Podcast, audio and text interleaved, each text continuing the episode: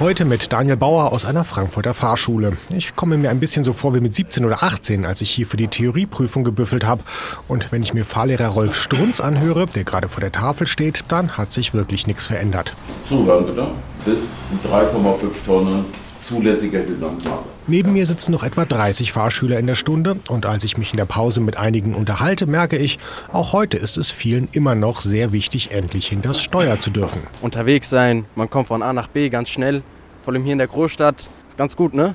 Aber Fahrlehrer Strunz muss den jugendlichen Enthusiasmus etwas dämpfen. Nach der Stunde sitze ich bei ihm im Büro und er erzählt mir, dass es gerade in Frankfurt seit langem schon Probleme bei den Prüfungen gibt. Ja, wir kriegen eigentlich für, für die Menge der Fahrschüler, die wir eigentlich vorstellen wollen zur Prüfung, äh, kriegen wir nicht genügend Prüfungsplätze. In Hessen darf nur der TÜV die Fahrprüfung abnehmen, aber der kommt offenbar mit den Terminen nicht hinterher.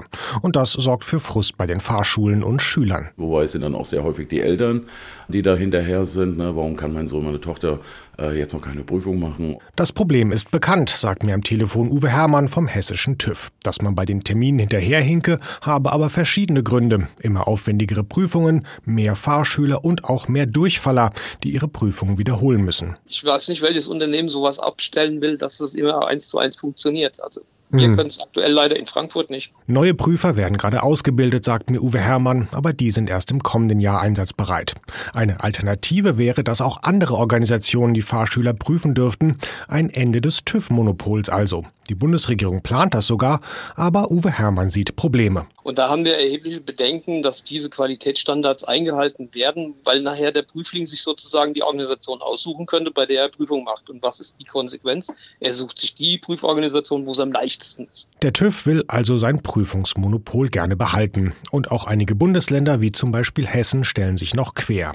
So schnell wird das also wohl nichts mit dem Ende des Monopols. Und die Fahrschüler in Frankfurt müssen sich weiter in Geduld üben. Und das finden sie in etwa genauso doof wie Beifahrer zu sein. Ja, man wird ausgelacht, man ist Beifahrer, man geht auf den Rücksitz. Das will man nicht, nee. Aus der Frankfurter Fahrschule, Daniel Bauer.